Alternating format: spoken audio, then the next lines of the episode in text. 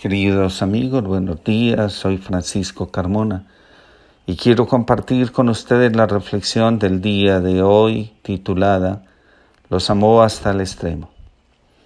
Durante la cena, cuando el demonio ya había inspirado a Judas Iscariote, hijo de Simón, el propósito de entregarlo, sabiendo Jesús que el Padre había puesto todo en sus manos y que él había venido de Dios y volvía a Dios, se levantó de la mesa, se sacó el manto y tomando una toalla se la ató a la cintura. Luego echó agua en un recipiente y empezó a lavar los pies a los discípulos y a secárselos con la toalla que tenía en la cintura. La canción Más que amor nos recuerda una verdad fundamental. Eres el más bello amanecer. Pintas en mi rostro una sonrisa al volverte a ver. Como lluvia en el desierto te impregnaste en mí.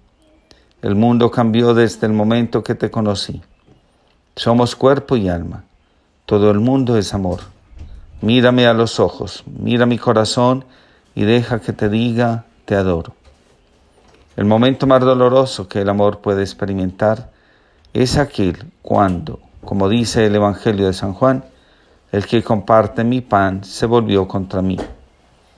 Nada hay más tóxico para el amor que aferrarse a la idea del deber ser del amor en lugar de acogerlo y aceptarlo como es.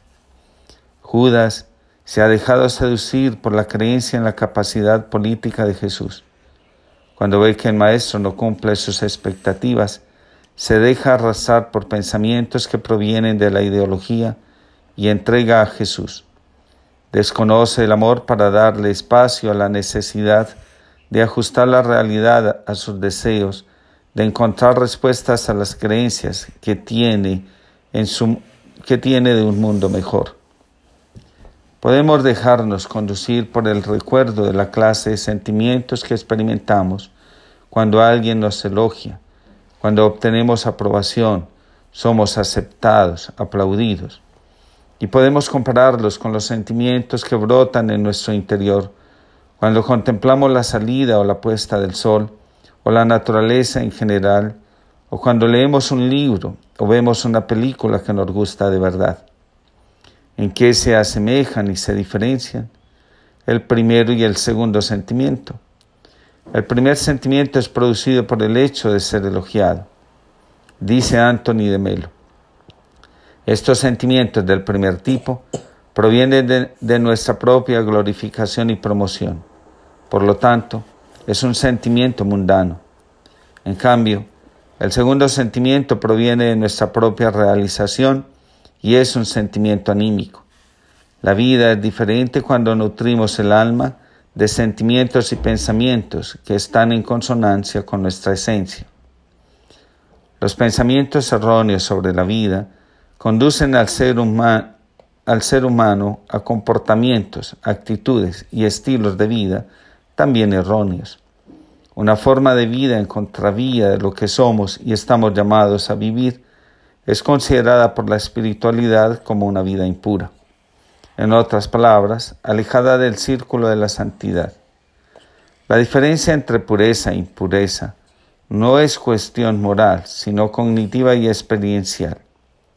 A todo aquel que ves, o bien lo ubicas dentro del santo círculo de la expiación, o bien lo dejas afuera, juzgándolo como que merece ser crucificado o redimido. Si lo incluyes dentro del círculo de pureza, descansarás allí con él. Si lo excluyes, te quedas afuera con él. No juzgues, excepto desde una quietud que no emana de ti. Niégate a aceptar que alguien pueda estar exento. Según Carl Gustav Jung, confrontar a una persona con su propia sombra, el mostrarle su propia luz. La expiación consiste en corregir los errores que nos han conducido a una vida fuera de nosotros mismos.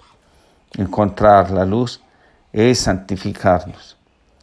La santidad tiene que ser compartida, pues en ello radica todo lo que la hace santa.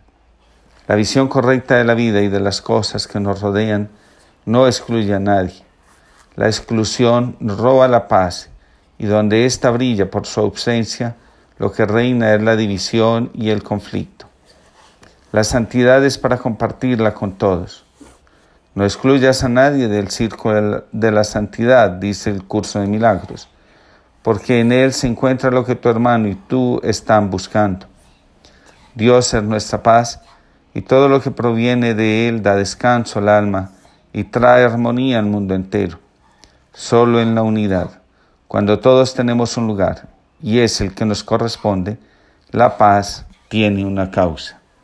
Que Dios los bendiga y los proteja a todos y les conceda una linda jornada. Hola papi.